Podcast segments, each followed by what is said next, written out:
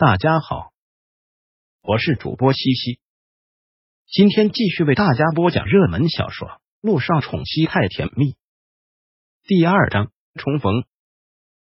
六年后，S 市某公寓。六年后，萧九吃完早饭，简单的化好了一个淡妆，临出门前朝他的小可爱做了个幸运之吻。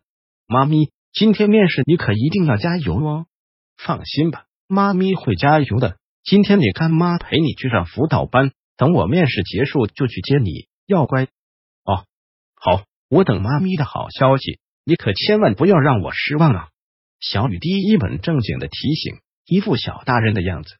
小雨滴被接走之后，萧九便打车到了光明医院。光明医院在国内数一数二，能进这里工作一直是萧九的梦想。一路过关斩将，以笔试第一名的成绩进到了最后的面试。为了今天的面试，萧九也是做了充足的准备，所以他有信心能拿下。坐在面试室外，相对于其他人的紧张，萧九要淡定的多。但紧张的气氛会传染，快到他的时候，他还是提前去了趟洗手间。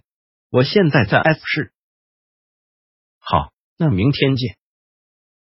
洗手间外，男人低沉的嗓音附和，极具磁性，如此熟悉。听到这个声音，萧九。如同被电击了一般，动作下意识的停滞了一秒后，他忙跑出去。只见一抹高大的背影匆匆消失在走廊尽头。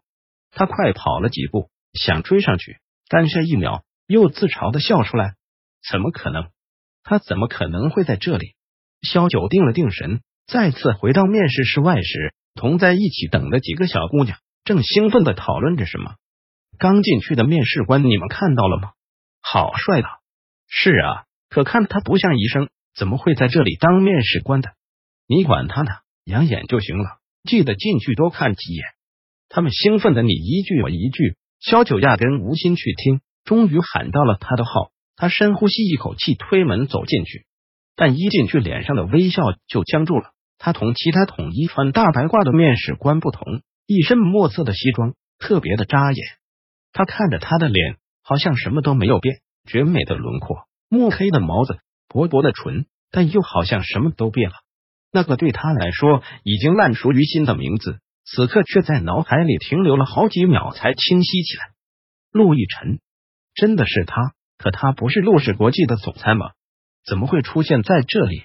萧九像傻了一样杵在那里，而他的目光也只是蜻蜓点水的从他脸上掠过，无意与那双冷厉如鹰的黑眸对上了一瞬，他的心。却像是被什么砸中，然相对他的震惊，他似乎一丝惊讶之色都没有。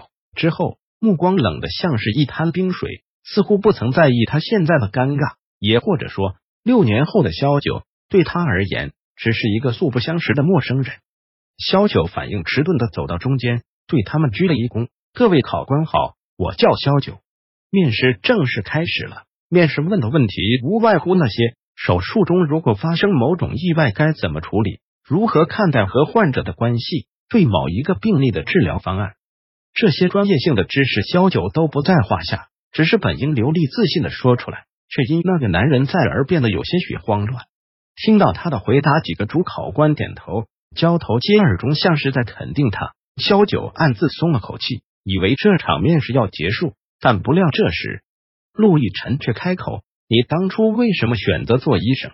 直视着他的眼睛，萧九心跳的厉害，像是要跳出来。当初为什么要做医生？如果他告诉他是因为他呢？萧九紧紧的攥着下搭在一旁发抖的手，他怕一松开就会哭出来。他强装着淡定，却是适得其反。对这个问题，他也有完美的答案，但此刻却一片空白，头脑操控不住他已经乱掉的心。因为，因为。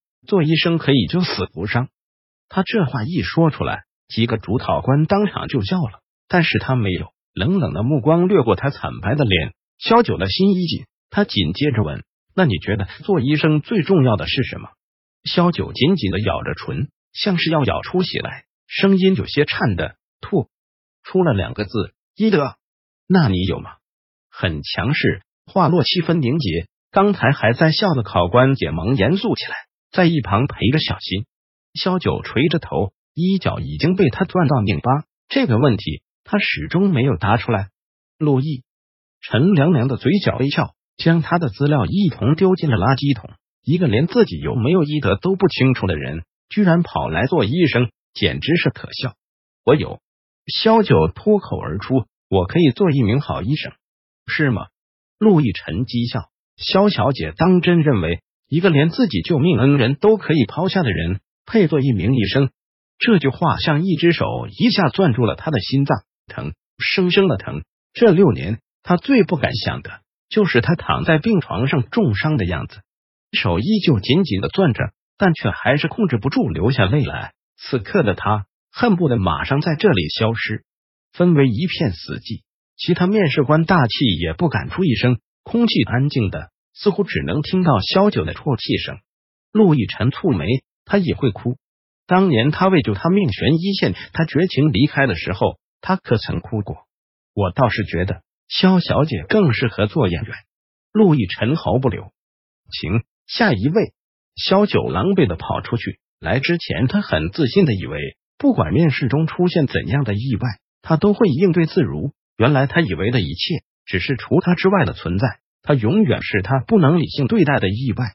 萧九踉跄的跑到了洗手间，打开水龙头，一遍一遍的冲着脸，浑身无力，靠着墙壁坐到了地上，脸上的水滴一滴一滴的往下落，分不清那到底是水还是泪。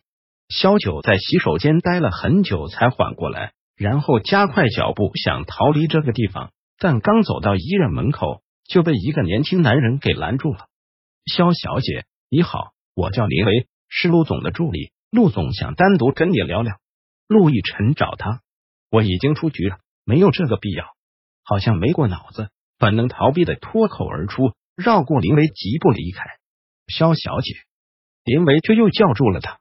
你出不出局，不过陆总一句话的事。如果我是你，我就不会拒绝。言外之意，这是他最后的机会。